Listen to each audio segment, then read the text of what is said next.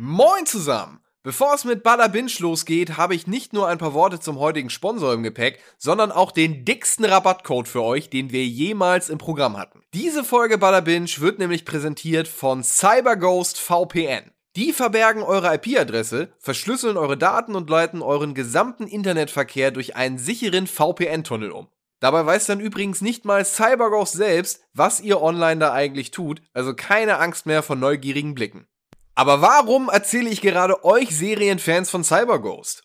Weil ihr damit mal eben uneingeschränkten Zugang auf die internationalen Inhalte von über 35 Streaming-Plattformen bekommt. Japanische Netflix-Inhalte sind in Deutschland nicht verfügbar? Kein Problem mit VPN. Das Ganze gibt es natürlich für alle wichtigen Plattformen und bis zu sieben Endgeräte gleichzeitig. Und jetzt kommen wir auch schon zum versprochenen Riesenrabatt. Denn weil ihr sexy Bohnen-Fans seid, bekommt ihr ganze 84% Ermäßigung auf den 3-Jahresplan und zahlt nur noch 1,94 Euro pro Monat. Dazu gibt es noch für 4 Monate eine 45-Tage-Geld-Zurück-Garantie und einen 24-7 Kundensupport auf Deutsch. Das waren jetzt eine ganze Menge Zahlen, das lohnt sich aber für euch, versprochen. Geht dafür einfach auf cyberghostvpn.com slash butterbinge und spart, wie noch nie zuvor ein Mensch gespart hat. Nochmal zum Mitschreiben.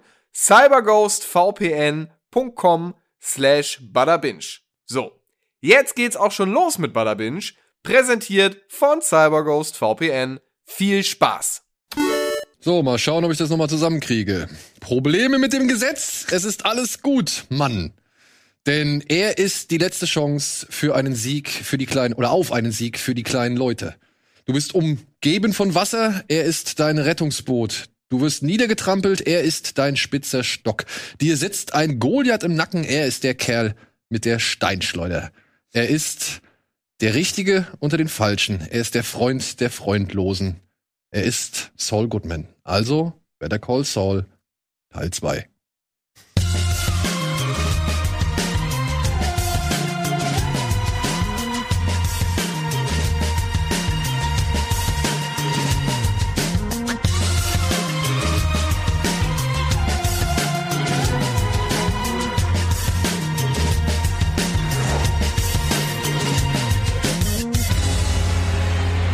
Hallo und herzlich willkommen oder willkommen zurück zu einer weiteren Folge Bada Binge, beziehungsweise zu unserem zweiten Teil des großen Better Call Saul Recaps. Wir saßen ja bereits schon letzte Woche hier. Walle, der letzte Woche Geburtstag hatte.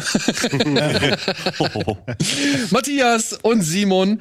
Und wir haben uns über die, ja, vermeintlich ersten drei Staffeln von Better Call Saul unterhalten. Wir haben versucht, so ein bisschen alles nochmal durchzukauen, zurückzublicken, alles durchzuarbeiten, was so passiert ist. Und wir stellen fest, es ist eine Menge passiert, obwohl es sich nicht so angefühlt hat.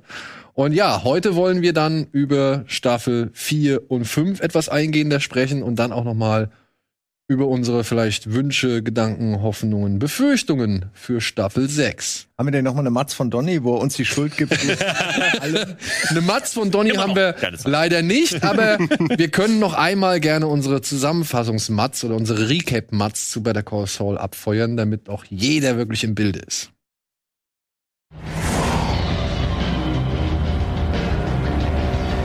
Saul Goodman. So heißt der Anwalt von Walter White. Das dachten wir zumindest alle bis zum Breaking Bad Spin-off Better Call Saul. Denn hier haben wir erfahren, dass er eigentlich Jimmy heißt und in den Augen seines Bruders ein ziemlicher Taugenichts war. In den bisher fünf Staffeln mit jeweils zehn Folgen sind wir dabei, wenn aus dem anständigen, aber erfolglosen James Jimmy McGill der skrupellose Saul Goodman wird. Was die Serie sonst noch so alles über ihn und andere Breaking Bad Charaktere wie Mike Ehrmantraut, Gus Fring oder Hector Salamanca offenbart hat, jetzt beim Bada Binge Better Call Saul Recap. Hier nochmal ein kleines Dankeschön an Mel für das Erstellen dieser kleinen, feinen Mats. Das habe ich letztes Mal vergessen. Und ja, wir haben Donny nicht vergessen. wir haben ihn gefragt, aber zum Zeitpunkt dieser Aufzeichnung hatte er leider einfach keine Zeit. Aber hat, das könnt ihr in der letzten Folge gerne nachschlagen, einen kleinen Gruß geschickt und erklärt, warum er nicht dabei ist und wie er sich damit fühlt. Und dass er uns alles Gute wünscht.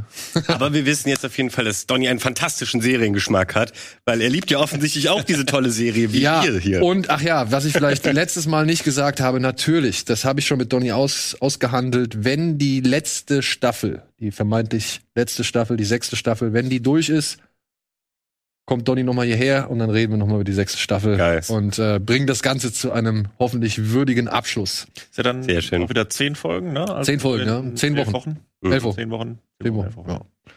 Vielleicht kann man ja schon hier und da ein bisschen schummeln. Nee, geht nicht. Man kann keine Abkürzung finden, ne? Schwierig. Ja. Bevor wir jetzt zum Zusammenfassen der äh, vierten und fünften kommen, Ja. darf ich ganz kurz eine Sache noch sagen. Natürlich. Und zwar hast äh, du, Simon, in der letzten Folge auch nochmal, oder wir haben generell darüber geredet, so, äh, wie war das mit den alten Charakteren aus Breaking Bad, die man schon kennt, die dann kamen und so ein bisschen die Befürchtung und, und so weiter und so fort. Und am Anfang hatte ich die auch, dass ich, ähm, ja, also pff, eben wusste, der wird sterben, der wird überleben. Das nimmt erstmal vermeintlich Spannung raus. Aber, und jetzt sind wir bei der vierten, mittlerweile hat sich das komplett bei mir einmal gedreht ähm, gehabt.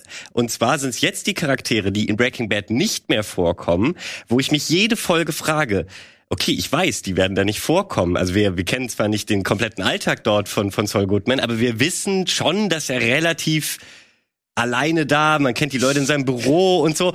Sprich's doch aus. Wir fragen uns, was mit Kim passiert. Wir fragen uns natürlich, was mit Kim passiert und das ist in jeder Folge ein Spannungsfaktor für mich tatsächlich gewesen. Was wird mit ihr passieren? Wird sie sterben? Wird sie gehen? Und ich frage mich das immer noch. Wie krass wird das in der sechsten Staffel? Diesen Spannungsfaktor hatte ich jetzt natürlich erstmal noch nicht. Den habe ich erst jetzt. Okay, ja, okay. Mhm. weil ich ja jetzt halt einfach vier und fünf schnell nachgeholt Mhm. habe und wusste halt, okay, sie ist jetzt noch dabei und so weiter. Aber natürlich ist es faszinierend zu sehen, was gerade mit dieser Figur Kim Wexler, die halt auch, und das haben wir vielleicht in der letzten Folge auch noch nicht gesagt, die wirklich, wirklich gut gespielt wird von Rhea Ja. Seahorn Ja.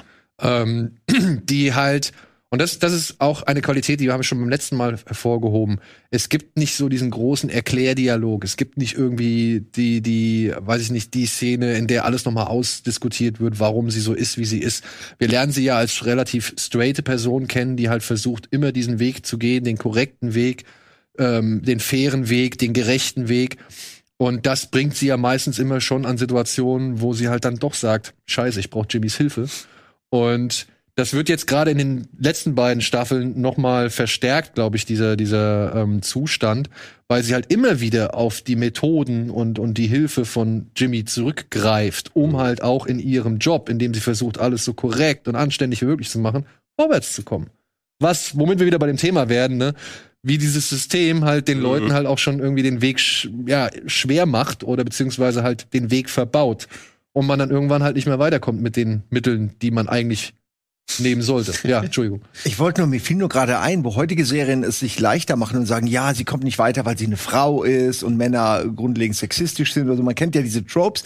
Ist es hier nicht so, oder? Es geht immer, bleibt immer auf einer fachlichen Ebene, Regeln einhalten, sich an das Protokoll halten und so. Ich habe nie das Gefühl gehabt, dass da Männer sind, die ihr äh, quasi den äh, Stein in den Weg legen oder so, so wie man es ja, also vielleicht irre ich mich gerade auch, aber das ist mir gerade aufgefallen, dass das heutige Serien oft sich leichter machen und sagen, ja, aber das erklären wir so und so. Ja, zumindest Äh, oder irre ich mich? Ich, Also ich, will- ich finde es schwierig so- zu sagen, sie machen sich's leicht, weil es halt auch einfach nur mal so ist und dementsprechend muss es auch irgendwie abgebildet werden. Ich glaube auch, dass es Teil sicherlich der ganzen Diskussion war, was aber glaube ich auch eher in den ersteren Staffeln war, dieses, dass sie den Aufstieg bei Hamlin Hamlin McGill nicht so geschafft hat, War glaube ich so, ja? auch Okay, da, ich, äh, war mit reinspielt. Da kann man jetzt Ist ja sehr männerdominiert. Natürlich dort, so, ja. ne? Und das ist, ist natürlich jetzt nicht das vordergründige Thema gewesen. Mhm. Das ist aber schon mit reinspielt, die unerfahrene Frau da, ähm, glaube ich, würde ich jetzt nicht einfach raus, Okay, so dass es nicht war gemacht mir nicht mehr aber, sicher. aber hier muss man ja sagen, die Serie spielt ja, wenn ich es jetzt richtig verstanden habe, oder beginnt ja im Jahr 2002. Mhm. Ja. Also das heißt, das war ja noch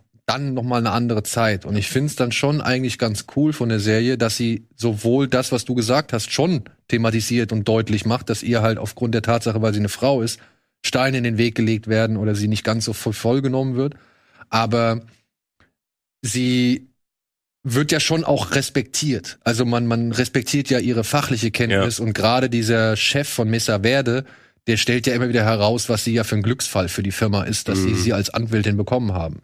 So.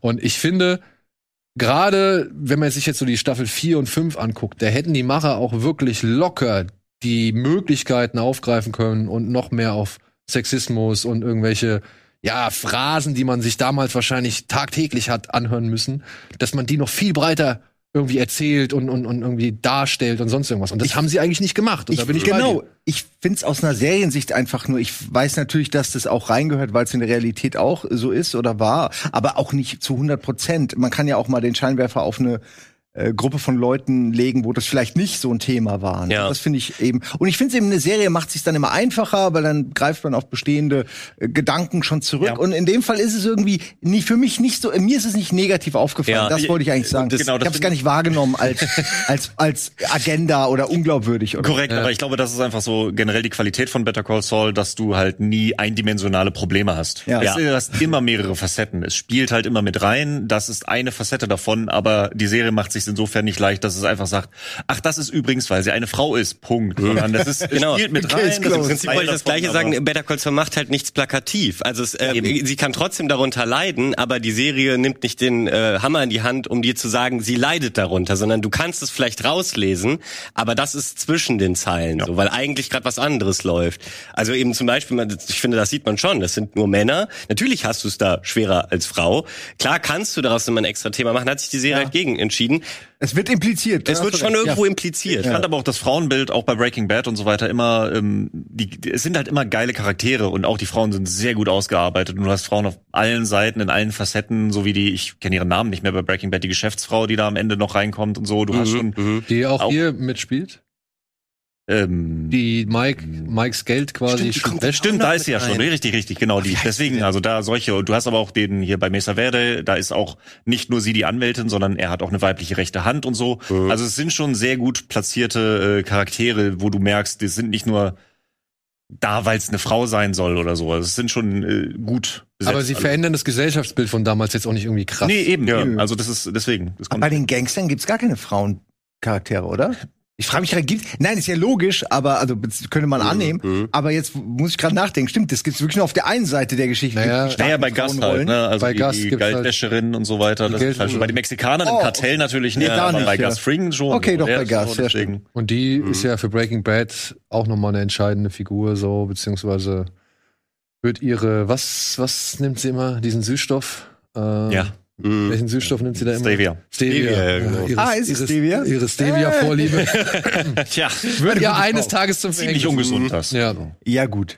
Ja, ich muss sagen, ähm, Staffel 4, um es jetzt mal so ein bisschen äh, einzuordnen, einzugliedern, äh, handelt ja unter anderem davon, dass Jimmy jetzt quasi die Zeit, in der er nicht als Anwalt arbeiten darf, nutzt, um halt neue Jobs zu finden. Und er geht von Vorstellungsgespräch zu Vorstellungsgespräch, wird irgendwann mal der Chef von einem Handyladen, wo es Da halt passt er auch gut rein. voll langweilig, also wo es wirklich halt ultra langweilig ist, weshalb er beschließt, die Handys, die Wegwerfhandys, äh, da zu verkaufen, wo sie sind, wirklich sinnvoll sind, Gib ihm, ja, nämlich auf der Straße. gib ihm irgendwas und er findet einen Weg, das irgendwie äh, so krumme Geschäfte damit zu machen. Er will das ja. ja. Irgendjemand hat's gesagt, er, er hat Ja. Bock auf den Reiz auch, nehme ich mal Ja, an. ja, absolut. Auf das Adrenalin wahrscheinlich, was Absolut. damit verbunden ist. Und er kennt halt diese Marktlücke. Auch die Folge, wo nicht wirklich was passiert, aber alleine diese, also bei ihm zumindest, wo er alleine in diesem äh, Telefonladen ist und der die ganze Zeit erstmal mit der Langeweile kämpft Ja. und dann auch irgendwann auf die Idee kommt, dieses Schaufenster mit äh, You don't know who's listening oder was er da drauf schreibt.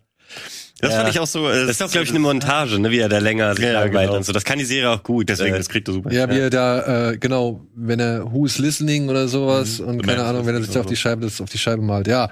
Und hier in der vierten Staffel kommt's jetzt zu, also hier wird's jetzt essentiell, ne? Das, das Pseudonym Saul Goodman, das er vorher benutzt hat, um seine Video-Werbeclip-Firma da irgendwie anzupreisen oder beziehungsweise um ihr einen Namen zu geben, das wird jetzt, das Pseudonym wird jetzt weitergeführt, indem er halt die Handys verteilt und dann Karten austeilt. Hier, Saul Goodman hat eure Hotline ins Glück, äh, beziehungsweise ist eure Hotline ins Glück. Und ja, im weiteren Verlauf der Staffel, wenn Kim merkt, okay, Mesa Verde füllt mich nicht so ganz aus, hier für die Bank zu arbeiten, Die leidet ja auch noch in den Folgen von ihrem Autounfall. Genau, hat einen Autounfall gehabt wegen Übermüdung und so weiter, nimmt sich erstmal eine Auszeit, stellt dann aber trotzdem fest, hm, Messerwerde ist nicht so ganz mein Ding, übernimmt wieder ein paar, paar Pro Bono-Fälle, heuert bei dieser Kanzlei von, von Rich an. Äh, wie heißt sie? Richtig. Schweikart oder Sch- Weikert und. Coakley oder so. ja, ähm, Diese ganzen Namen. Das ist David Spade. Und trotzdem, dann äh, kommt es nochmal zu einer unschönen Situation, als als Jimmy äh, ja sein Smartphone oder seine seine Smartphone seine Wegwerfhandys plötzlich an einem äh, Polizisten anbringen möchte und der irgendwie naja ziemlich sauer ist, weil sein Handy oder Handys von von Jimmy bei irgendwelchen Kleindealern gefunden worden sind und so weiter und es kommt zu einer Situation, bei der ja ein guter Kumpel von von Jimmy den Polizisten plötzlich mit Sandwiches schlägt und dafür in den Knast wandern soll. Wobei dann Kim behilflich ist, das zu verhindern, indem sie halt zusammen mit Jimmy eine riesengroße Post- und Protestaktion startet, die halt natürlich auch wieder ein fauler Trick ist Ja. von Anfang bis Ende, aber halt eben die ermittelnde Staatsanwältin dazu bringt, den Fall niederzulegen. Und obwohl Das Jimmy ist so geil, die Szene, ne? wo sie dann diese 100 Handys haben, so ungefähr, und überall mit verschiedenen Akzenten und so. Und Ganz viele Leute darstellen, ist einfach geil. Wo ich, wobei ich da Alles gedacht ist so habe, smart immer. hey Jimmy, halt's Maul. Ja. Wo er, wo er diesen Pastor mimt. Wo ich gedacht habe, ey, jetzt, jetzt hör doch auf. Jetzt sei doch still. Sie glaubt's dir doch. Ja, jetzt mach's doch nicht kaputt. Ja, aber da merkst du auch, es macht ihm Spaß. Ja. Ja. Er macht ja dann weiter, weil ihm das drauf, gefällt. ja. So, es gibt doch auch die Szene, wo äh, er und Kim in diesem Restaurant, das machen sie glaube ich mehrmals, ähm, zusammen so ein bisschen diese Betrügereien abziehen. Und da Ja, merkst richtig. du irgendwo steckt von dieser Energie auch was in Kim. Äh, du fragst ja die ganze Zeit, wo haben die eigentlich ihre Ebenen, äh, wenn die sowas Grundverschiedenes wollen? Ähm, oder, oder was ist Grundverschiedenes? Aber er macht halt auf dem Weg, sie auf dem richtigen sozusagen. Und irgendwo hat sie das aber ja auch. Ja. Das finde ich Absolut. ganz auch, schön dargestellt. Ist, also das ist, ja, ich glaube, in der zweiten Staffel ist dieses, äh, wo sie die Tequila-Flasche, deswegen hat sie dann noch diesen, diesen Deckel davon, Ja. der dann auch mehr ihren Charakter zeichnet und immer wieder auftaucht und so weiter. Aber da, gerade da, wo sie dann ähm, ihm helfen, loszuwerden, wo sie dann danach da stehen und Jimmy noch mal so ein bisschen seine Rede hält, so von wegen ja und relativiert das und entschuldigt sich so ein bisschen. Und das, ist, das sind die Momente mit Kim, die ich so liebe, wo sie dann einfach nur da steht, eine raucht und ihm zuhört und dann sagt so, ja, das haben wir jetzt gemacht. Let's do it again. Okay, wow, damit habe ich nicht Ja, gerechnet, dass sie jetzt so darauf geht. Ja, aber ohne ihn wäre sie wahrscheinlich, hätte sie einen deutlich besseren Weg moralisch gesehen eingeschlagen in ihrer Karriere als, als mit ihm. Die Frage ist wirklich, wie sehr zieht sie, er sie noch in den Schlamm mit rein, so. Und man hat ja auch ein bisschen Angst um sie, weil kann ja auch sein, dass sie also, ne, als Rache für irgendeine Geschichte, die noch passiert, von irgendeinem Kartellmitglied erledigt Ja. wird oder, oder, oder. Also man hat so ein bisschen, ähm, also ich leide ein bisschen mit ihr. Obwohl Jimmy ja auch nicht 100% bö ja. der ist ja nicht böse. aber ne, man hat schon das Gefühl, er ist der schlechte Einfluss für das sie. ist es. Schon Der schlechte. Einfluss. Aber das ist, und das, Nee, nee, Nee, nee, findest du nee, nicht? finde ich Also- nicht. Also ich finde schon, dass ich finde schon, dass auch Kim immer wieder Tendenzen anklingen lässt. Und das finde ich halt das Schöne an dieser Figur, dass es eben nicht den Mann braucht, oder nicht irgendwie diesen großen Einfluss braucht, sondern einfach zeigt, ey, das ist eine Frau, die hat halt auch mal Bock drauf, irgendwie ein bisschen Scheiße zu bauen oder beziehungsweise nicht immer nach den Regeln zu spielen oder halt die Dinge auch mal in ihre eigenen Hände zu nehmen, so, ja, weil das ist ja etwas, was wir in Staffel 4 und 5 auch echt doch mehrfach mitbekommen, dass sie es leid ist, immer irgendwie die Projektionsfläche für jemanden zu sein oder die Reaktionsfläche für jemanden zu sein. Es gibt in der fünften Staffel diese Szene, in der Howard ihr irgendwie wieder eine Mitteilung irgendwie machen möchte und sie sich dadurch so zurückgesetzt fühlt, dass sie nicht in der, also dass sie sich verstanden fühlt als jemand, der keine eigenen Entscheidungen trifft. Und das ist ja, glaube ich, Unabhängigkeit. Du das, meinst, da, wo sie im Gericht stehen und er diesen kurzen Vortrag hält. Genau, genau, Das genau. ist eine super Szene, ja. Ja, und da- das kommt in der fünften erst vor, aber ich finde, man merkt halt auch schon in der vierten, dass, dass, dass Kim es wirklich sehr wichtig ist, ihre eigenen Entscheidungen zu treffen. Ja. Die mögen vielleicht auch mal falsch sein. Beziehungsweise es mögen auch mal keine moralisch einwandfreien sein, aber eben diese Selbstbestimmung, und da wären wir wieder bei dem, was du gesagt hast, diese Selbstbestimmung, Genau. dieses Unabhängigsein, Mhm. dieses sein eigenes Ding durchziehen, eins der Kernthemen. Auf jeden Fall, Diese diese, Serie. diese Reise hat jeder Charakter für, für sich. Was ich übrigens auch meinte mit dem schlechten Einfluss, was man aber, ich finde, man hat schon das Gefühl, dass sie diese krummen Aktionen nicht unbedingt selber, äh, also gerade am Anfang, vor dieser Charakterentwicklung, die du gerade angesprochen hast, äh, die Jimmy macht, damit sie vorankommt. Man hat schon das Gefühl, dass sie so weit wahrscheinlich alleine nicht gegangen wäre. Ja, aber dann ist es, glaube ich, an Jimmys Stelle oder dann ist Jimmy einfach der, weiß nicht, der Katalysator, nicht der Katalysator, der, der, der Initial, ja, der initiale Funke so. Also Mhm. ähm, sie will sowas immer schon. Also ich habe das Gefühl, Mhm, das stimmt, sie ja. will sowas schon immer auch mal machen. Sie will auch hier und da irgendwie genießt sie sowohl den Nervenkitzel als auch eben den Reiz des Verboten oder was weiß ich. Aber es ist ja keiner da, der ihr irgendwie das Verständnis Ja. entgegenbringt, dem gegenüber das machen zu wollen. Der einzige, der Verständnis dafür hat, ist Jimmy, Das weil er ist- ja, genauso. Stimmt. Das ist ein sehr guter Punkt. Ja, Mhm. das stimmt schon. Das ist sie- da sie findet, dass sie mit Jimmy halt diese Art ausleben kann. Sie kann bei würde Jimmy wirklich sein, wie sie eigentlich Ja, will und genau. wie sie wie sie vielleicht auch tatsächlich ist. dass die ja. Nee, also da ist halt, was ich das Starke finde, ist, es gibt eine einzige Rückblickszene zu Kim Wexler. Das ist, wenn sie mit ihrer auf ihre Mutter wartet, nachdem sie irgendwie so ein Cello-Konzert oder sonst irgendwas hatte und die Mutter kommt irgendwie halb betru leicht betrunken angefahren und sie sagt, nee, mit dir steig, also zu dir steige ich nicht ins Auto, du hast mich hier warten lassen, bist schon wieder betrunken, hast schon wieder nicht das gemacht, was, was ist einfach falsch so und wenn ich jetzt zu dir ins Auto steige, würde ich das nur unterstützen, dann laufe ich lieber nach Hause. Mhm. Das ist das Einzige, was wir aus ihrer Vergangenheit mitkriegen. So. Und das finde ich aber ist eine tolle Szene, um irgendwie diesen Charakter noch einmal so ein bisschen, ja, ich will nicht sagen abzuschließen, aber zumindest einmal zu sagen, ey, die war schon immer so. Und der Einzige, der akzeptiert hat, wie sie ist, ist Jimmy. Mhm. Deswegen ist sie bei Jimmy auch in der Lage, das endlich machen zu können, beziehungsweise halt auch mal solche Sachen zu machen. ja, Ja. solche Sachen zu machen, aber Jimmy treibt schon die Grenzen weiter. Also es geht halt immer kriegt Das meinte ich eben mit dem ne? Einfluss, Genau, ja. deswegen, das ist so der Einfluss, wo es sich immer hinentwickelt. Das, was sie in Staffel 4 und 5 macht, äh, wäre in Staffel mit Staffel 1 Kim nicht möglich gewesen. So, Nö, die entwickeln genau, sich ja. da so immer weiter hin äh, und die hängen auch stark miteinander zusammen. Meine eine meiner Lieblingsszenen mit Kim ist ja auch, wie sie ähm, Howard einen Einlauf verpasst, nachdem was er äh, Jimmy bei der Beerdigung gesagt hat. Oh ja. Dieses Let's talk ja. about fair. Ja. Das ist so auch stark, wo du siehst, wie die sich auch wieder verteidigt und einfach mal auch für Mhm. Jimmy eine Lanze bricht, wo alle irgendwie nur auf ihn einhauen und alle behandeln Kim ja auch so von wegen, was gibst du dich mit ihm eigentlich ab? Du bist Ja. doch die gute, du hast doch, du bist doch eine gute Anwältin, warum hängst du denn mit ihm rum? Und sie Und das ist aber interessant, ähm, auch wir Zuschauer werden ja manchmal im Unklaren gelassen, hast du ja äh, letzte Folge noch gesagt. Und ich finde, das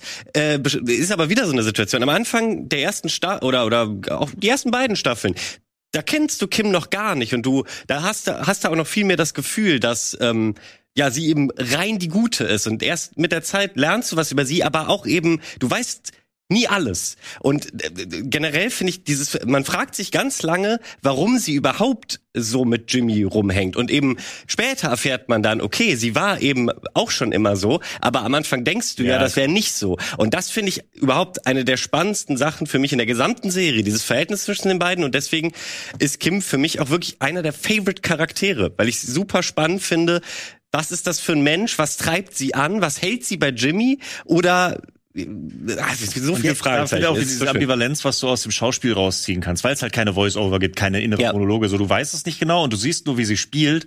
Und das ist meine Favorite-Szene, glaube ich, aus Staffel 5, zumindest die die größte Reaktion bei mir rausge ausgelöst hat.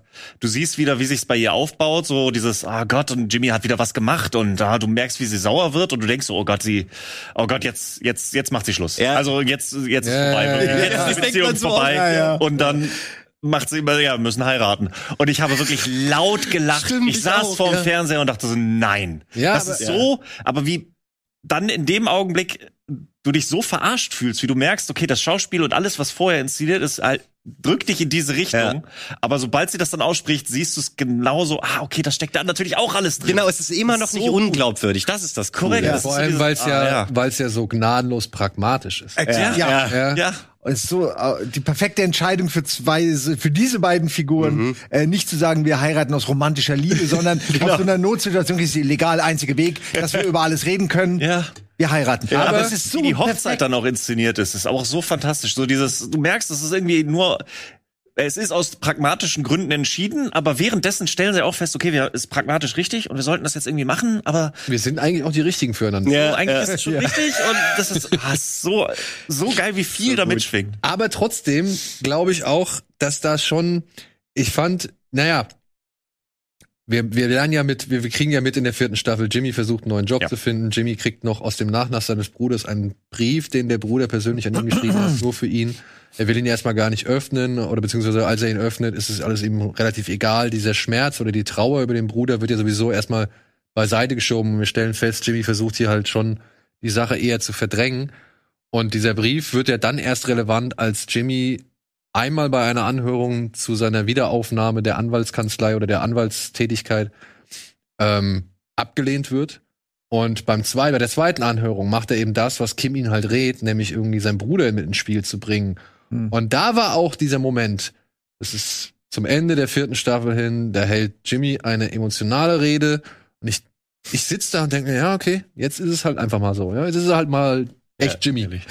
Und dann kommt, dann wird dir danach, wird dir so der Boden unter den Ja. Füßen. Also dieses Gesicht von Kannst Rhea Seahorn, Ja. wie sie Jimmy anguckt, nachdem er dann diese Anhörung da, sag ich mal, gemeistert hat, ist genau das gleiche Gesicht, das ich dann auch innerlich, zumindest innerlich hatte, wo ich gedacht habe, oh fuck, Alter, du bist ja doch ein, du bist ja doch ein Wichser. Wir haben wir haben's ihm alle abgekauft, Ja. sowohl Kim als auch Wir haben es ihm alle abgekauft und dann diese Enttäuschung zu sehen, es war wieder nur ein Trick, es war wieder nur irgendwie eine Masche, es war wieder nur eine Nummer, die er abgezogen hat.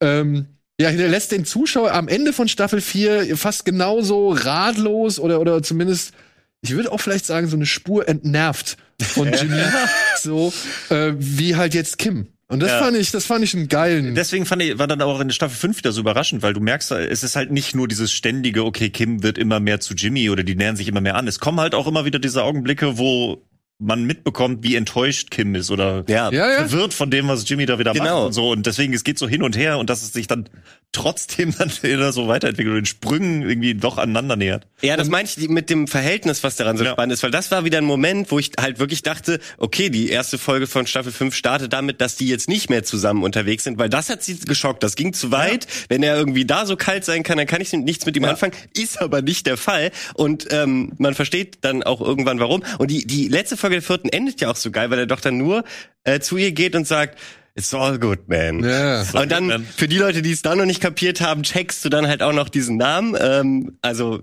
perfekt. Aber ich meine, das war ja in der, doch, es muss in der vierten gewesen sein, die letzte Folge. Das war aber auch eine der Folgen, die meiner Ansicht nach einen der stärksten emotionalen Men Momente dieser Staffel äh, gehabt haben. Das war nämlich die Karaoke-Nummer von Chuck und Jimmy, wenn, the, wenn sie The Winner Takes It All singen und dann halt gemeinsam vollgesoffen, glaube ich, in die Wohnung von Jimmy kommen Mhm. und dann halt noch mal sich, sag ich mal, so ein bisschen lallend in den Schlaf singen. Ähm, das fand ich eine sehr, sehr, sehr herzliche und rührende Szene, wo ich gedacht habe, ja, geil, eigentlich ah, schade, dass es so geendet ist, wie Ja. es geendet ist. Haben sie nochmal in die Wunde gebohrt, dass es noch heftiger und tragischer war, als man zunächst äh, Ja. angenommen hat. Aber jetzt mache ich mal ein kontroverses Fach au Fass auf.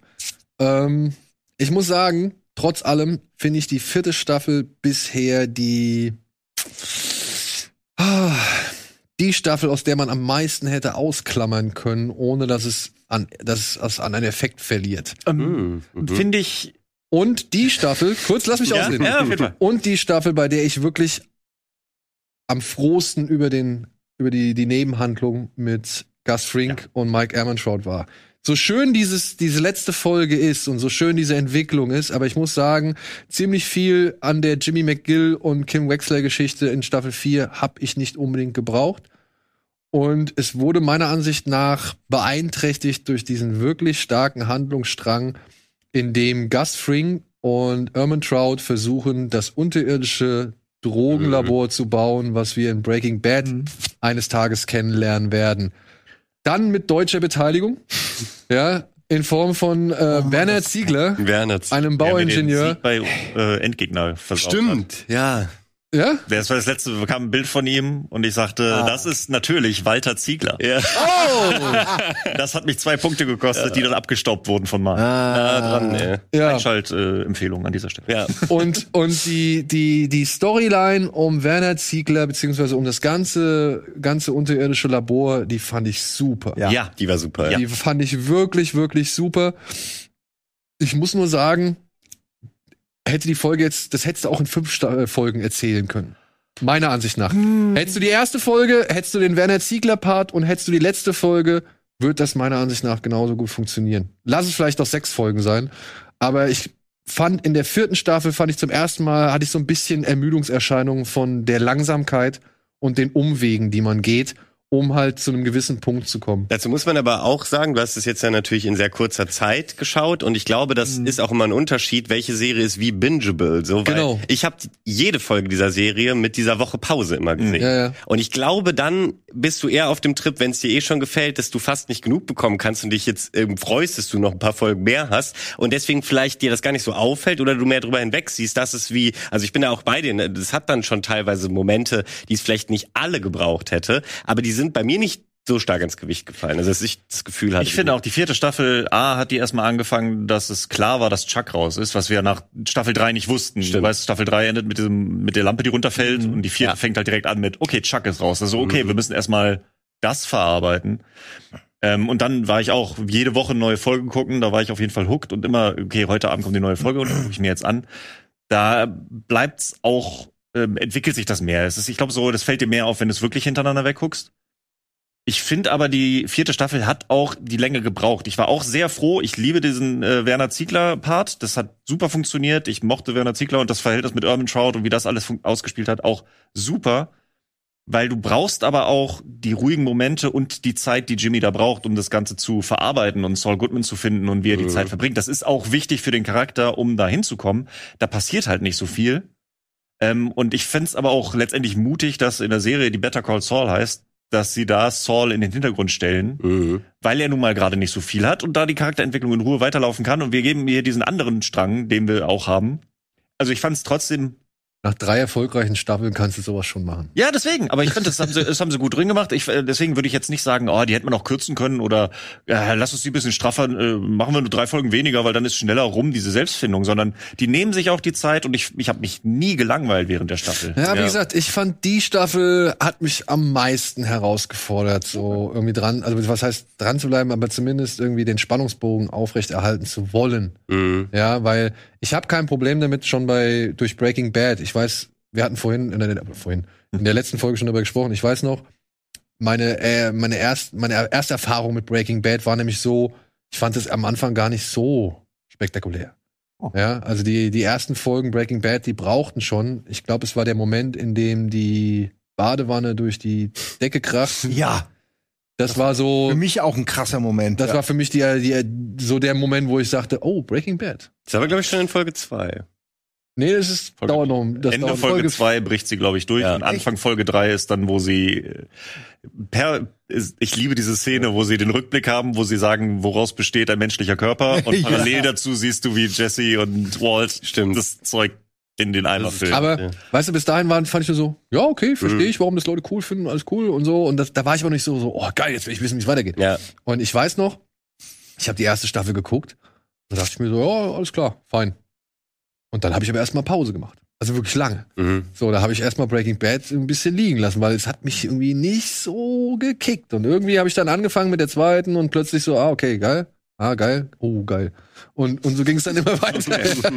und ähm, also ich, ich hatte schon Anlaufschwierigkeiten mit Breaking Mhm. Bad. Da war ich nicht sofort gehuckt. Und ähm, bei, bei Better Call Saul durch eben, und das ist, glaube ich, meiner Ansicht nach die Erfahrung, äh, die, die, der, der Vorteil, den Better Call Saul hat, du weißt ja, wie die Welt zumindest in großen Teilen funktioniert. Ja. Du weißt ja ungefähr, was du kriegst. Du hast ja irgendwie auch gewisse Sachen, worauf du dich vielleicht noch freuen kannst, die vielleicht noch mal thematisiert werden.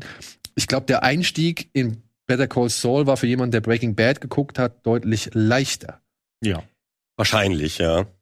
Ich muss aber sagen, Breaking Bad habe ich anders geguckt, weil für mich hat es am Anfang, ich, die erste Staffel habe ich sehr gefeiert und ist eigentlich fast immer noch meine Lieblingsstaffel. Es sind ja auch nur sieben Folgen, aber meine Lieblingsfolge ist auch weiterhin Folge sechs, das erste Mal, wo Tuco auftaucht, wo Heisenberg geboren wird, oder bis Aiden Crystal. Liebe ich äh, die Folge. Für mich hat's dann irgendwann bei Breaking Bad gab's so den Dip, so äh, Staffel drei, vier fand ich echt nicht so geil. Ich fand so dieses, Das sagen viele, ja. weil ich da so das Gefühl hatte, so die Prämisse war, okay, Walter ist ein Chemielehrer, der Krebs hat und schnell noch Geld verdienen will. Und als sie dann in Staffel 3, 4 sagen, oh, es ist erfolgreich, wir müssen die Sta äh, Serie länger machen. Äh, der Krebs ist übrigens geheilt.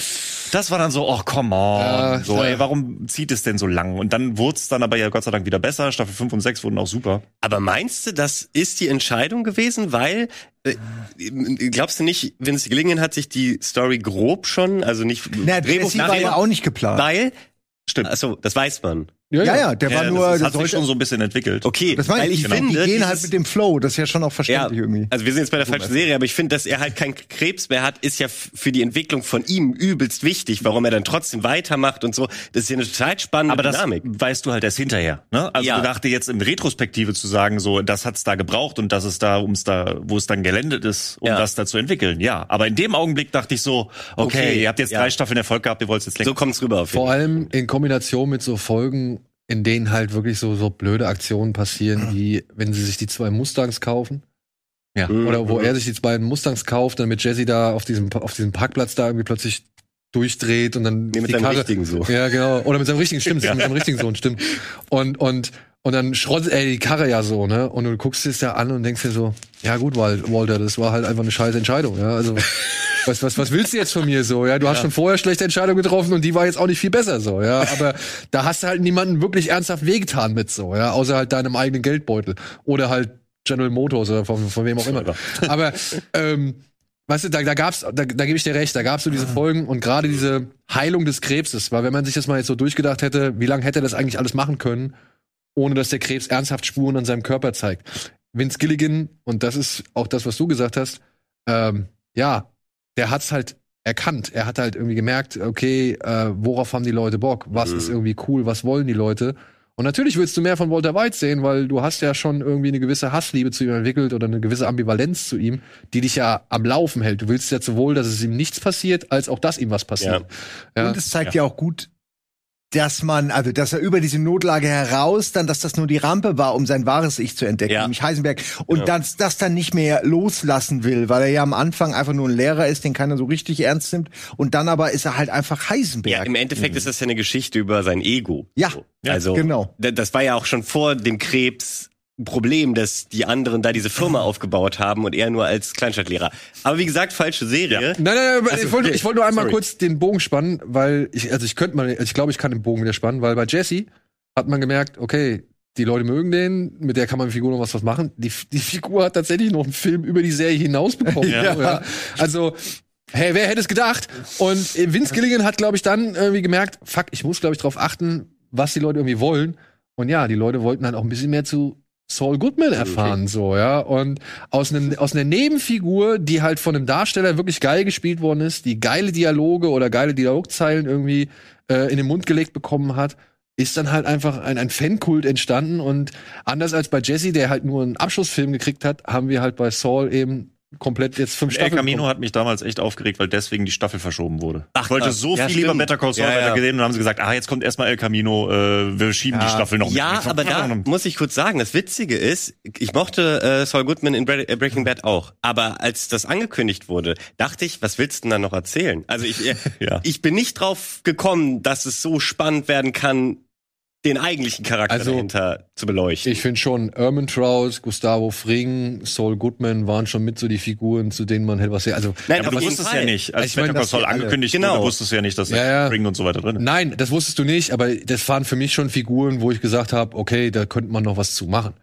Eher als zum Beispiel Okay. zu einem Bill Burr oder so. Nein, natürlich, aber bei, bei Fring sofort, da hätte ich gedacht, boah, die ganze, wie Ja. ist er da zu diesem Hühnchenladen gekommen? Darüber kannst du Serie machen, aber bei Saul Goodman hätte ich erstmal gedacht, ja, das ist halt so ein kleinkrimineller Anwalt, damit Stimmt ist der schon. doch auserzählt und jetzt haben wir plötzlich diesen super spannenden und tiefen Charakter. Ja, wer weiß. Und eines Tages wird es vielleicht noch die Prequel-Serie für Gustavo Fring geben. Ja. Ey, definitiv Ja. könnten die ganz viel immer noch über die anderen Charaktere Aber eigentlich ist es machen. das, kann ja so schon ganz halb auch. Ja, und Ja, ein bisschen, das ist ja, ja. das Schöne, dass man jetzt schon so ein bisschen Background bekommt, so oder das Ganze. Ich meine, das Geile ist ja, ich habe jetzt eigentlich schon jetzt schon wieder Bock, nochmal Breaking Bad zu gucken. Ja. Zumindest ab Staffel 3, wenn Fring dann irgendwie so eine Rolle spielt, so, ja. Einfach um zu gucken, wie sie sich so abgleicht, was so stimmt und was wieder auftaucht. Ich meine, in dieser Serie, in, in Better Call Saul, stecken ja auch schon so viel geile Sachen drin. Da gibt's diese eine Szene, da ist er da in dieser Metall, oder läuft an dieser Metallschranke vorbei im Gerichtssaal, durch, also in dem sie mehr sind. Und dann ist da so ein Kleiderständer, da ist dann der Heisenberg-Hut und so ein Mantel, die da hängen so, hast du so eine erste Verkörperung. Dann hält er mal irgendwann neben dem Auto mit seinem Esteem, also mit seiner Schrottkarre, hält er mal irgendwann neben dem Auto, dass er in Breaking Bad als Saul Goodman immer fahren wird, Ah, zum ja. Beispiel so. Ja, also so, so diese Kleinigkeiten oder dieser Schlüssel, dieser orangefarbene mit diesem dicken Ding, den siehst du in der ersten Folge, da legt er das bei, bei Chuck Mhm. legt er das irgendwie in diesen Kasten rein, wo er immer die ganzen elektronischen Geräte und so abhängen muss. Diesen gleichen Schlüsselanhänger siehst du, glaube ich, irgendwann in Staffel 5 von Breaking Bad. Also, da sind schon eine coole Menge coole Sachen drin und ja, Herr, Herr Gilligan, der passt halt wirklich auf. Das war das, was ich gemeint also das war das, was ich halt vorhin, äh, oder vorhin, ich sage mir vorhin, Entschuldigung, aber beim letzten Mal gesagt habe mit auch, dass sowas wie Sandpiper jetzt in der fünften Staffel Mhm. plötzlich Ja. Ja, das stimmt. noch mal zu einer und ich glaube darauf wird es dann auch noch mal hinauslaufen, Ja. dass das noch mal irgendwie ein entscheidender Handlungsstrang Ja, wird, glaube ich auch. wo du halt denkst, Fall. geil, Alter, ihr habt euch die Serie wirklich von vorne bis hinten irgendwie zu Ende gedacht und ihr habt nicht einfach gedacht, wir drehen jetzt mal ins Blaue rein es zeigt eigentlich, dass sie improvisieren können, wie bei dieser Jessie-Nummer, aber sie können halt auch von vornherein was so planen, dass Mhm. es wirklich in sich extrem schlüssig ist und Ich kompakt. glaube, dass die auch sehr geplant ist, die Serie. Also das äh, wird dem schon am Anfang klar. Das ist aber auch natürlich eine komplett andere Ausgangssituation. Ja, eben, Breaking ja, Bad war halt so eine Staffel, Absolut. du wusstest nicht, wie es wird, und äh, wenn's die wissen gelegen jetzt ja, wo sie hin müssen. Und jetzt ist auch, halt so ja. ein, wir haben Breaking Bad hinter uns, darauf können wir aufbauen, den kann man noch Vertrauen entgegenbringen, die können ganz anders planen und rangehen. Ja. Ich ärgere mich immer noch, dass ich weiß noch genau, wie ich immer wieder in der, damals gab es noch Videotheken, an Breaking Bad vorbeigegangen bin, die erste Staffel. und da siehst du immer ihn in der Unterhose irgendwie so an dem Das Highway. erste Cover, ja. Und ich, ich habe immer gedacht, ah, okay, das ist hier mit, mit dem Typen Hell. von Malcolm in the Middle irgendeine neue Comedy-Serie. Es war für mich Ja. durch das Bild klar irgendeine Comedy-Serie. Und ich habe es nie geguckt, weil ich mir dachte, ah, ich habe jetzt keinen Bock so auf Comedy-Kram. Und nach und nach wurde mir erst klar, was das eigentlich ist. Und äh, da gab es schon irgendwie, glaube ich, zwei Staffeln oder drei. Ne? Und dann habe ich das auch so durchgebinged. Ähm, und es, ja, es ärgert mich heute noch, dass ich das nicht so wie du Folge für Folge gesehen habe, sondern irgendwie so dann äh, alles auf einmal und dann die letzten Staffeln mitgeguckt habe. Mhm. Also es ist einfach wirklich eine tolle Serie. Ich weiß, wir reden über so Ja, na, alles gut, alles gut. Nur das ist ja wirklich Das braucht man ja. zusammen. Ja. Man braucht das ja. Also ich, Und das eine macht Bock aufs andere, wie ihr gerade auch schon gesagt habt. das, ich habe die Serie ja, wie Donny schon letzte Woche gesagt hat, mit meiner Frau zusammen angefangen. Die kannte Breaking Bad nicht, also beziehungsweise die hat den Anfang von Breaking Bad mit mir geguckt. Und ich glaube, bei der Badewannenszene war es dann bei ihr vorbei, ja, äh, wo es für mich halt so gesehen losging. und hat das dann nicht mehr weitergeguckt. Aber auf Better Call Saul hatte sie irgendwie Bock, weil sie steht auf Krimi und so Sachen und Anwaltsgeschichten. Und dann haben wir das angefangen.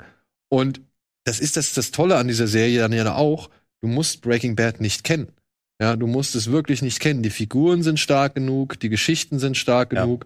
Und du hast den Bonus, wenn du Breaking Bad kennst, freust du dich halt über Mhm. gewisse Dinge, beziehungsweise kannst halt immer welche be- bestimmte Dinge ableiten, so, und kannst in eine gewisse Richtung drängen oder keine Ahnung. Und das ist nur ein Zusatz. Genau, es ist ist nicht der ein Kern. Bonus. Sie Ja. machen echt nicht so viel, du musst nicht so viel vor, sie setzen nicht so viel Wissen voraus. Sie haben so ein paar Mhm. Fanservice-Dinger, wie auch ähm, als Gale einmal auftaucht Ja. und so weiter, wo du sagst, Ja, stimmt. stimmt. äh, weiß ich. Ähm, aber das hätte mich jetzt auch interessiert, wie es so ist, wenn man Breaking Bad so Mhm. gar kein Wissen hat. Äh, Nee, meine Frau, wie gesagt, wir haben bis zur dritten Staffel haben wir gemeinsam geguckt, aber irgendwann haben wir halt festgestellt, wir kriegen es nicht mehr in den gemeinsamen Zeitplan rein, also durfte ich dann alleine weitergucken. Aber wäre jetzt auch meine Vermutung gewesen, dass man wirklich ähm, damit reinstarten kann, ohne Breaking Bad zu, zu kennen. Also spricht ja für die Serie und die, die Entwicklung und dass dort die Charaktere ähm, im Vordergrund Und vielleicht hast du danach ja noch echt Bock, dich dann auf Breaking Bad einzulassen. Das ist bestimmt auch cool, das dann so rumzugucken. Ja. Bestimmt auch witzig, ja. Nicht so wie bei Star Wars. Nee. bin aber auch- sollte man das nicht so machen. Ich bin aber auch sehr gespannt, von wegen, ähm, weil sechste Staffel angeht, den Teil, den wir bis jetzt so ein bisschen rausgelassen haben, die, was ja quasi die Geschehnisse nach Breaking Bad in Better Call Saul zeigt. Mhm. Ne, diese Oh ganz ja, schwarz-weiß Part und so ne? weiter. Der ist ja in Staffel 5 auch noch mal ein bisschen Stimmt. eskaliert, wo ich so dachte, okay, wird da jetzt Mhm. noch mehr gezeigt, aber das haben sie ja auch sehr offen gelassen für die sechste. Da bin ich sehr gespannt, wie sie das noch, wie groß das noch Warum sie das wird. überhaupt zeigen, das läuft ja auf Ja. irgendwas Ja. hinaus. Äh, Also vielleicht, Mann. ich meine, Odenkirk ist ja auch alt genug jetzt inzwischen, also er könnte jetzt auch wirklich noch mal eine ja, Pre nee, äh, Sequel-Serie machen. Also von mir aus soll noch mal ein bisschen gezeigt werden, was abseits. Auf der anderen Seite, ähm, ich bin auch zufrieden damit, wenn diese Szenen in Schwarz-Weiß nur dafür da sind, um zu zeigen, was hat das alles gebracht.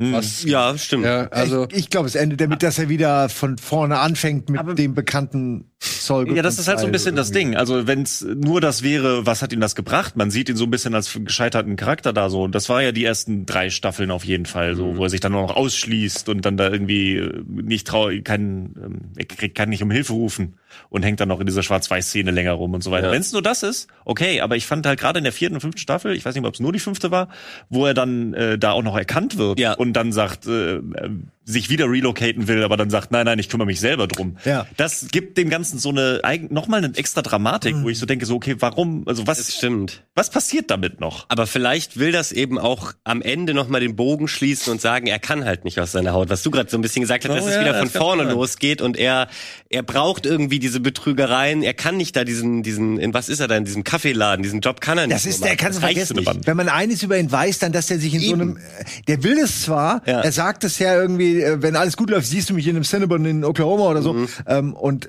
aber du weißt genau, da kann er nicht bleiben. Die Figur nach den sechs Staffeln wirst du da nicht sehen, dass sie sagt, okay, das ist jetzt mein Leben, sondern irgendwas wird passieren, glaube ich schon, was ihn da auch rausholt.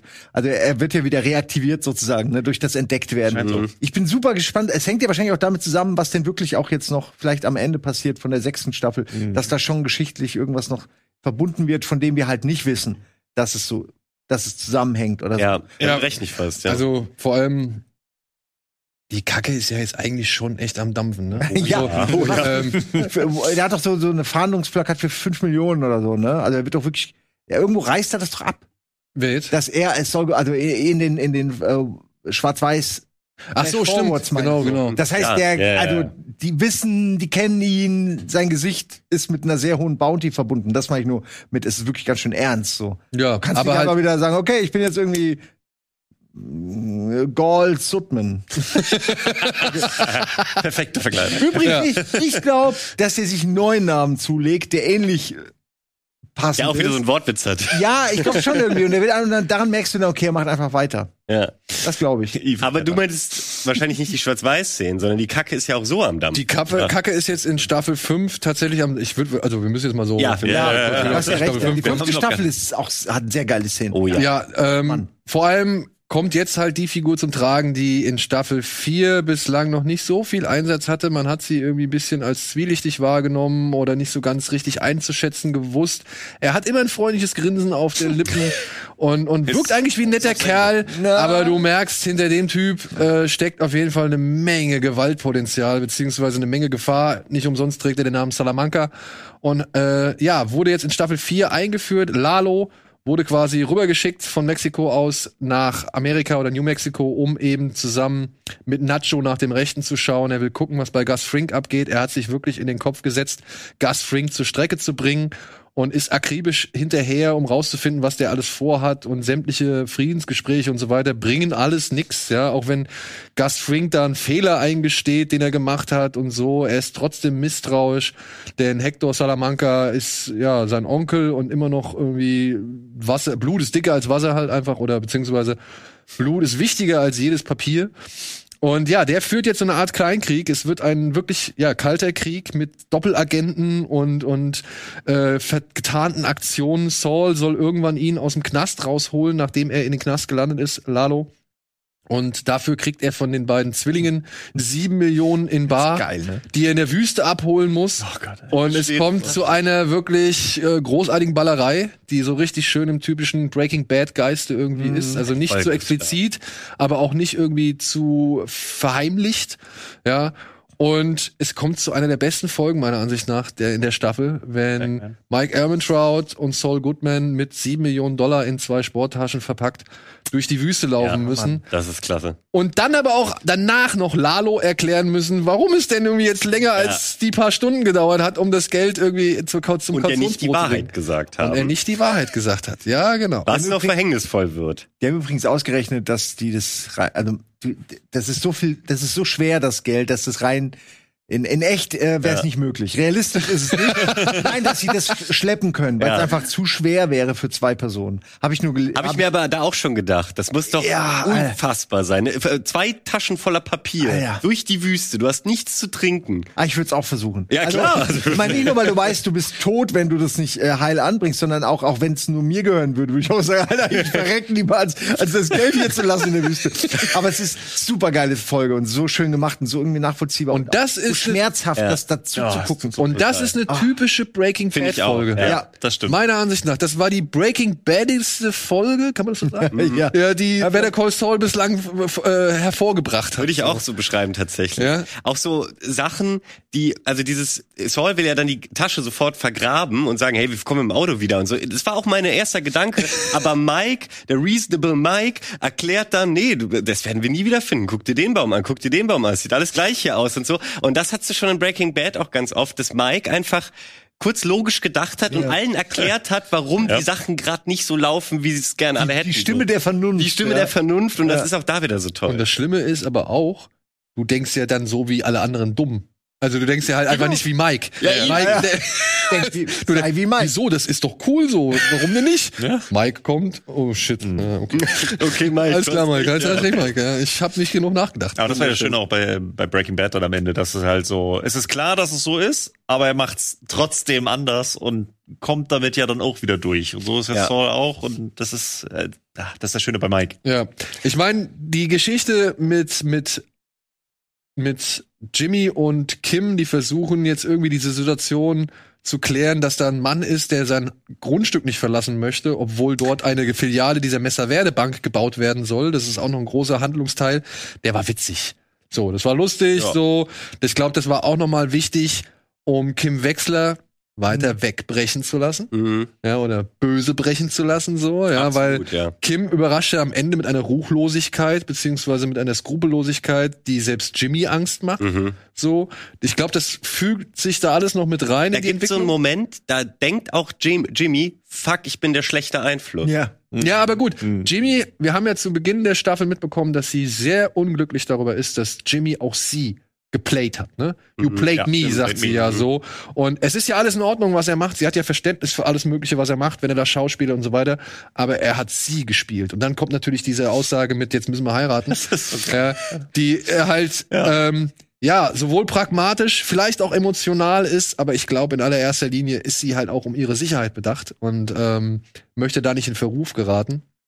Und ja, das ist aber halt eigentlich meiner Ansicht nach der Nährboden der Saul Goodman, der jetzt halt schon mit Staffel 4 quasi etabliert worden ist, der jetzt eingeführt worden ist, der jetzt da ist, der jetzt sein Business macht, der Kim zeigt, okay, es gibt auch noch andere Wege, der Kim aber auch zeigt, fuck, diese Wege können scheißgefährlich sein und ich habe Angst um den Mann, dem ich mich so sehr anvertraut habe, aber fuck, es ist der einzige Mann, dem ich mich wirklich anvertrauen kann. Mhm. Und dann kommt meiner Ansicht nach auch eine der stärksten Momente in dieser Staffel, Folge 9, wenn Lalo rafft, okay, er wurde angelogen von Jimmy, was diese Geldübergabe angeht. Und naja, sein Stolz irgendwie dann dazu sagt, nee, ich kann das nicht so akzeptieren, ich muss noch mal zurück, ich muss noch mal fragen, irgendwie muss ich mir diese Geschichte noch mal anhören. Und er war ja fast weg. Und er war ja fast Ja, weg, war ne?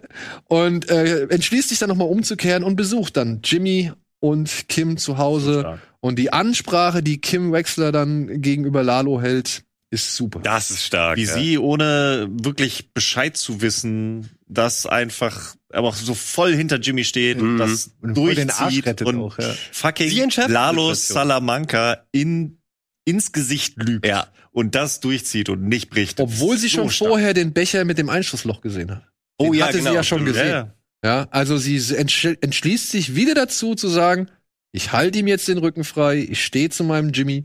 So, ähm, obwohl ich weiß, es ist vielleicht nicht das Richtige. So, oder obwohl ich weiß, er erzählt vielleicht auch nicht die Wahrheit. Ja, ob, genau, obwohl er sich nicht so richtig an die Abmachung gehalten hat, weil sie haben ja auch geheiratet, damit er jetzt sowas auch er erzählen kann und er macht es dennoch nicht. Also sie merkt ja ganz klar, wie ängstlich er da zurückkommt. Er ist ja gar nicht mehr derselbe. Das heißt, sie weiß absolut, eigentlich, ja, sagt er mir gerade wieder nicht die Wahrheit. Warum sollte ich dann also auf der, seiner Seite stehen und sie tut's trotzdem? Aber uns wurde noch nicht wirklich erklärt, oder oder das meine ich mit diesem Verhältnis zwischen dem, was so spannend ist. Wir wissen immer noch nicht genau, warum sie. Also ist Mhm. es wirklich nur Liebe? Was ist es genau so? Also ach, ich, find, ich, ich bin so gespannt drauf, wie deren Verhältnis einfach weitergeht. Das interessiert mich an Staffel Wie es 6 endet. tatsächlich am meisten oder wie es endet. Ich würde sagen, alles. Der, Ja. der, der private Kodex, den man so hat, die Liebe, die man zu ihm empfindet, die Angst davor, mit mexikanischen Drogenkartell irgendwie aufgerieben zu werden. Also ich glaube, das spielt alles mit rein. Und ich finde, wir sind durch diese Serie an einem Punkt, wo wir das alles nachvollziehen können. Also Mhm. wo wir halt wirklich, oder selbst wenn wir es nicht nachvollziehen können oder nicht verstehen können, sag ich mal so, oder akzeptieren können, trotzdem ist es innerhalb dieser Serie, innerhalb oder anhand der Figuren meiner Ansicht nach immer plausibel geschildert, Ja. warum die sich jetzt dann für genau diese Sachen entscheiden, für die sie sich entscheiden. Und gerade bei Kim muss ich sagen, das finde ich so eine schöne, reiche Figur, dass ich da nicht wirklich viel in Frage stelle, sondern einfach sage, ja, es ist vielleicht einfach ihr Charakter. Können wir noch mal über den Anschlag auf äh, Lalo? Lalo, äh, wo ja, wo ja Nacho so ein bisschen beteiligt ist und einfach die geile Art, wie er da entkommt, reden. Ja, ja. einfach so, Ja. es ist so. Ja, das du- große Finale Im ersten halt, Moment ne? denkst du, ja, du denkst aber, okay, jetzt geht's ihm an den Kragen und dann entkommt der und ne, massakriert noch alle und das aber so smart einfach auch. Fand ich einfach toll, wollte ich Ja, mal sagen. ja, Eine voll. meiner Lieblingsszenen, so durch diesen Tunnel einfach und dann wieder zurückkommend und die von, die, die durch den Tunnel laufen, von hinten erwischend. Das ist auch so eine, so eine, das ist so eine, das, so ein Typ wie er macht das halt. Ja, Jeder ja. andere haut ab, aber jemand wie er rennt nicht der Gefahr, sondern der, der könnte gar nicht weglaufen davon. Das würde sein Ego gar nicht verkraften. Mhm. Ja. Ähm, so, der, Äh, generell auch diese Anspannung vorher, weil du ja schon weißt, dass Nacho echt in einer Scheißsituation Ja. gerade Ja. ist, wie er dann noch mit ihm nachts äh, was trinkt, aber auch herausgeht und glaube ich denkt, er, er pennt schon und und also Ja. wo, wo du auch merkst, fuck, ist äh, ist nur sogar noch viel schlechter, weil er kann jetzt jetzt gar nicht einfach starten, weil der da noch wach ist und offensichtlich äh, und erzählt ihm auch noch, ich bin immer wach. So, Ja. so ja scheiße, was mach ich jetzt? Ja. Du steckst so richtig in Nacho drin, denkst ja fuck, wie kommt er denn da jetzt wieder raus? Ist auch echt herrlich. Äh, Aber Tony Dawson ist so gut. Also da haben sie Gott sei Dank noch mal einen richtig geilen Antagonisten mit reingeholt. ja, irgendwie. sehr stark. ähm, der ja einfach auch das richtige Ge- Gefühl für Bedrohung noch mal irgendwie reinbringt. Mhm. So, ne? gerade das Lächeln am Anfang und so. Er lächelt, glaube ich, bis, er lächelt ja eigentlich nur Bis zur letzten bis zum Folge. letzten Folge bis zum Ende, wo er nicht mehr lächelt. Also, nee, beziehungsweise er lächelt ja vorher auch schon mal nicht, sondern hat einfach den Mundwinkel gerade, also gerade oder so, oder ist vielleicht auch mal so ein bisschen, selbst wenn er den einen äh, Handlanger da irgendwie zur Sau macht oder zur Schnecke macht, ist er danach sofort wieder, und hier, komm doch rein und äh, was weiß ich, und du musst das Essen essen hier von der Frau und das ist besonders lecker. Und so, aber so richtig mies, so von wegen, ihr Ficke, ihr werdet jetzt auf jeden Fall erleben, wozu ich in der Lage bin. Äh, das ist ja nur dieses eine Letz der letzten Bilder, wenn er da über diesen knirschenden Kies dann noch Mhm. davon marschiert. Und da muss ich sagen, jetzt habe ich richtig Bock drauf, was in der sechsten Staffel mit Oh ihm ja. passiert. Aber ich muss mich halt auch fragen, und da wären wir dann jetzt bei der sechsten Staffel. Wie kriegt man das auf ein halbwegs ruhiges Level runter, was ja eigentlich existieren muss zu Zeiten von Breaking Bad? Oder? Weil so angespannt.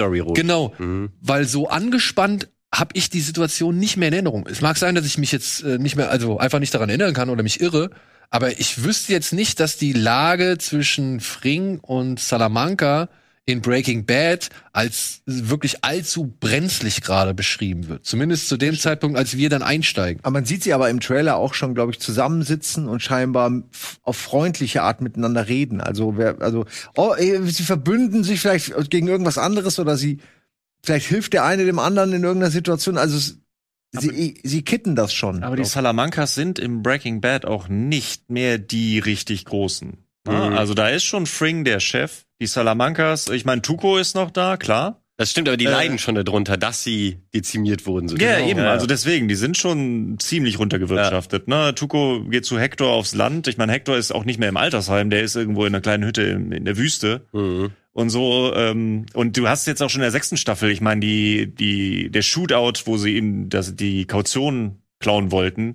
ist ja auch inszeniert vom ähm, Don in, äh, Ja. Dann in, in Mexiko, Don Eladio, der halt sagt so, nee, ist vielleicht besser, wenn Lalo im Knast bleibt. Nee, das würde ich nicht sagen. Das ist der andere. Der mit der Halbglatze, dieser Basos oder wie er heißt. Ach so, Ach ja. so, okay, ja. Der, Ja, Eu- der ja. Eu- Eladio, das ist ja der Oberboss. Ja. Ich glaube, der weiß davon nichts. Das- Ich ja, glaube, der, der, Das ist auch so, ja. der andere, der immer mit seiner Schrotflinte da rumrennt oder mit dem Golfschläger oder sonst irgendwas, der hat da im Hintergrund heimlich Fäden. Weil es gibt die Szene noch in der fünften Staffel, da erklärt Fring ihm nämlich, von wegen, dass das Geld angekommen ist und dass alles übergeben worden ist und so. Und dann sagt er zu Ermentrout, das ist der Mann, der den Verrat begangen hat, beziehungsweise der das Ganze alles geplant hat. So. Also er weiß schon, wer es Ja. ist. Und ich glaube, er weiß auch, dass es nichts mit Olario, Olario, Olario oder Olario? Äh, Eladio. Eladio, äh, Eladio zu tun hat. So, beziehungsweise vermutet er es zumindest noch, dass es nichts mit Eladio zu tun hat. Und ich würde auch sagen, da hat jemand sein eigenes Süppchen gekocht. Mhm. Fair enough. Und wird wahrscheinlich dafür büßen müssen. Das, äh, ja.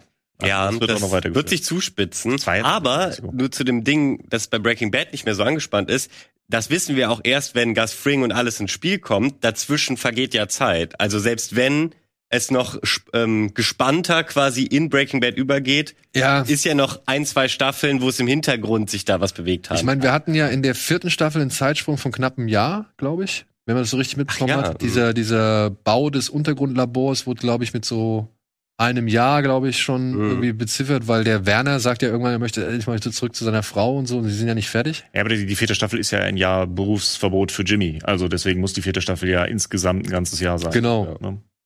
Und dementsprechend, ja, ist dann schon Zeit vergehen. Vielleicht wird auch noch echt Zeit vergehen, weil wir kennen ja dieses, dieses Untergrundlabor, lernen wir ja, wo es absolut fertig ist und, und Ja, Hightech deswegen. und geil und so weiter. Also das muss noch ein bisschen Zeit sein. Aber ja, was passiert mit Lalo? Was passiert mit Kim? Oh ja. Wird sich Kim von ihm trennen? Ach, so schwierig, ey. Ey, Oder wird point- Kim sterben? Ich glaube, Kim wird sterben leider. Meinst du?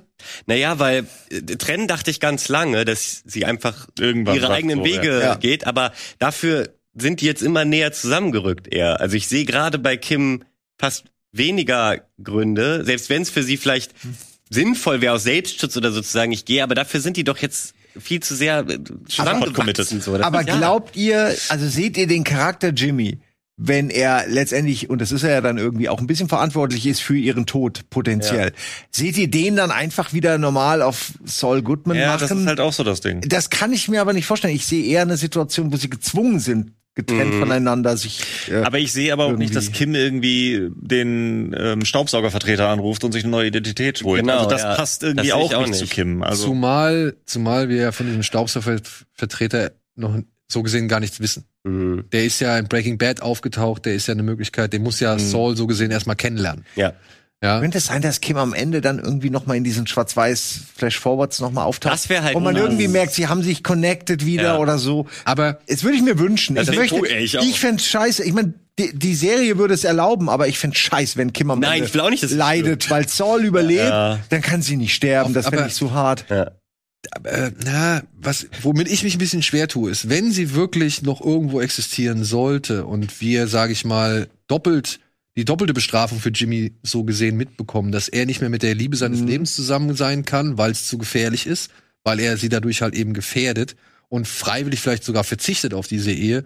Warum haben wir dann von dieser Ehe nicht mal ansatzweise mal ein Bild oder sonst irgendwas in Breaking Bad mitbekommen? Hm. Also du hast eigentlich hast du nicht wirklich viele, also ich weiß nicht, wie sie es schaffen. Ja, ich würde jetzt momentan von meiner Drehbuchlein-Autor, Lein-Drehbuchautoren Standpunkt aus würde ich sagen, eigentlich muss sie sterben, damit sie halt wirklich aus Breaking Bad rausgehalten Aber was werden. wäre denn jetzt, also das ist, was mir nur gerade einfällt, wenn sie irgendwie doch auf der richtigen Seite des Gesetzes ins Zeugenschutzprogramm geht und deswegen komplett raus ist. ja. Oh, so, sie muss gut. raus, Jimmy weiß auch nichts von ihr und aus Schutz musste sie dann auch quasi komplett vergessen. Aber wäre es dann nicht auch irgendwie, ja, bedauerlich? Ich meine, Vince Gilligan, ne, sagt ja, eine Sache, die er sehr bedauert, ist die Zähne von Aaron Paul.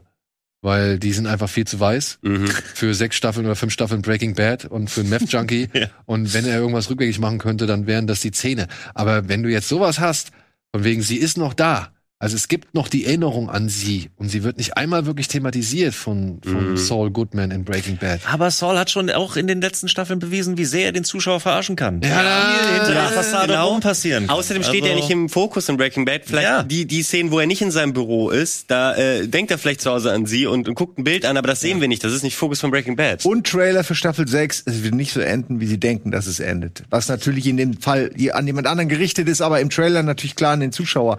Deswegen gehe ich davon aus, sie haben eine smarte Lösung Ja, gefunden, das die nicht, die nicht Trennung ist die oder Hoffnung, ja. Tod. Mhm. Genau, es muss irgendwas anderes sein, weil Das, das ja, die das erwar beides erwartest du. Ja, ja, also bei beidem würde keiner sagen, oh, Ja, okay, wenn sie, wenn, wenn sie wirklich plausibel erklären können, warum er absolut keinen Kontakt mehr zu ihr haben darf und auch ihr, ihr Andenken komplett aus seinem Gedächtnis löschen muss, bin ich fein. Ich Ey, glaube aber, cool, ja. ich glaube aber, sie stirbt.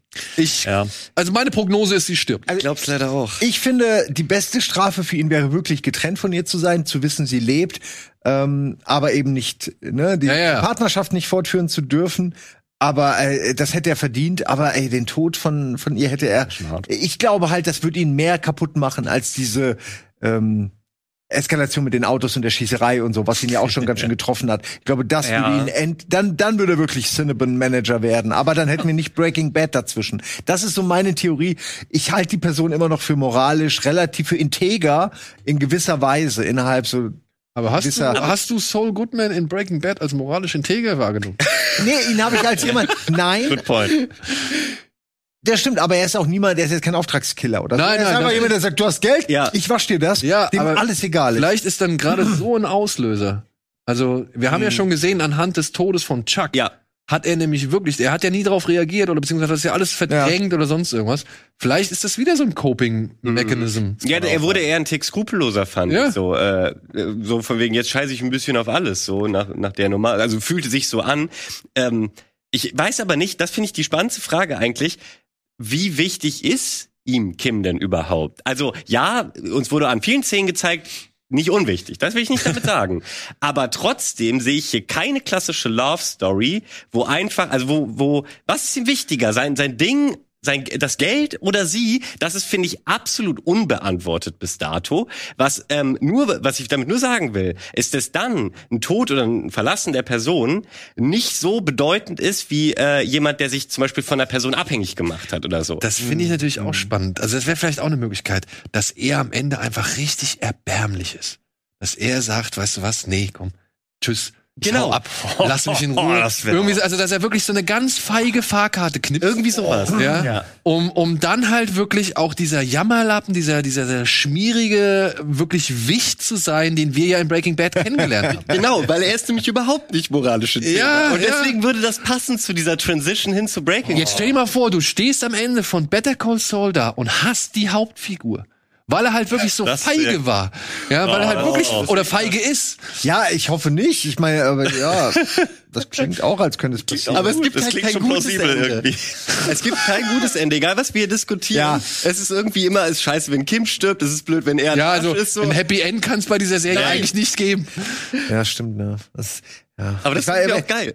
Dass sie so ein Fenster offen lassen, dass es potenziell auch alles noch gut ausgehen könnte, finde ich immer wichtig. Also so, das ist aber, man, man hat so viel mitgelitten, ne? Du willst irgendwie, ist ja bei Breaking Bad auch so. Natürlich ist er gerade gegen Ende absoluter Psycho, aber trotzdem hoffst du bei diesem Schwenk nach oben immer noch, so dass er vielleicht überlebt hat und alles. Ähm, gibt's nicht umsonst. Also was glaubt ihr, wie es wird? Wie fandet, Na, es ihr, gibt ja, also ich meine, die Theorie Ja. ist ja durchaus valide, dass er, dass er lebt. wie fandet ihr den Einbau von Hank Schrader und seinem Kollegen? Haben ich nicht gebraucht. Aber es war so ein Fanservice-Ding, halt, wo du dachtest, ja So wie gut, Gale. jetzt sehen wir halt kurz. Hey, Ja, und glaubt ihr, das hier wird das gleiche? Ja.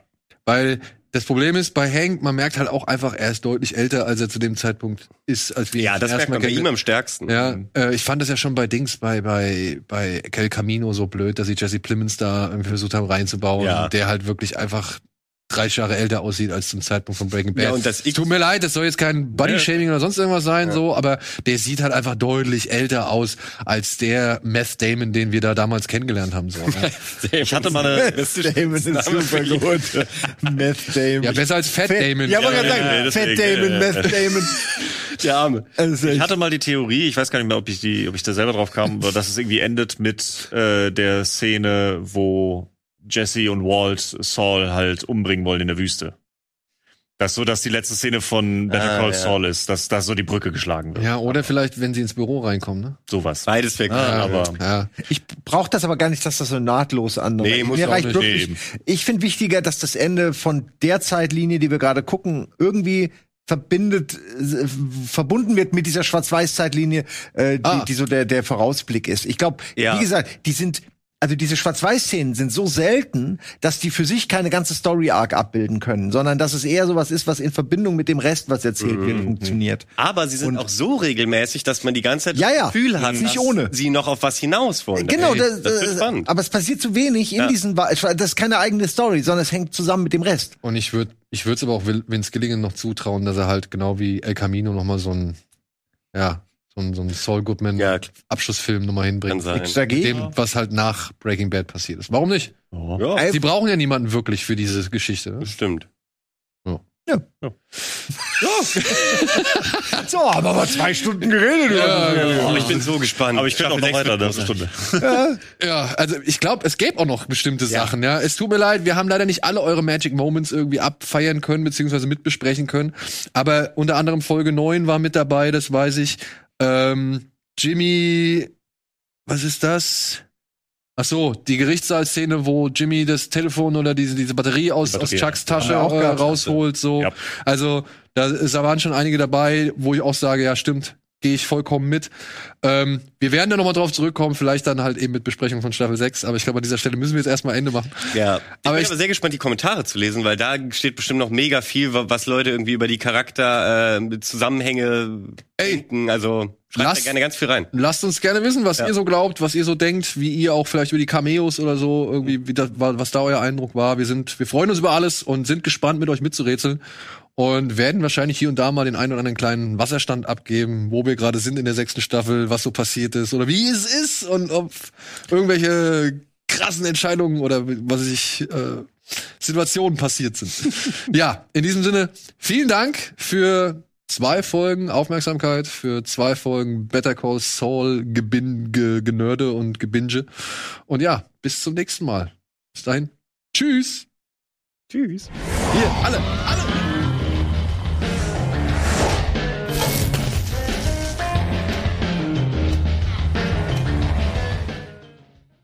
Diese Sendung kannst du als Video schauen und als Podcast hören. Mehr dazu unter rbtv.to slash badabinch.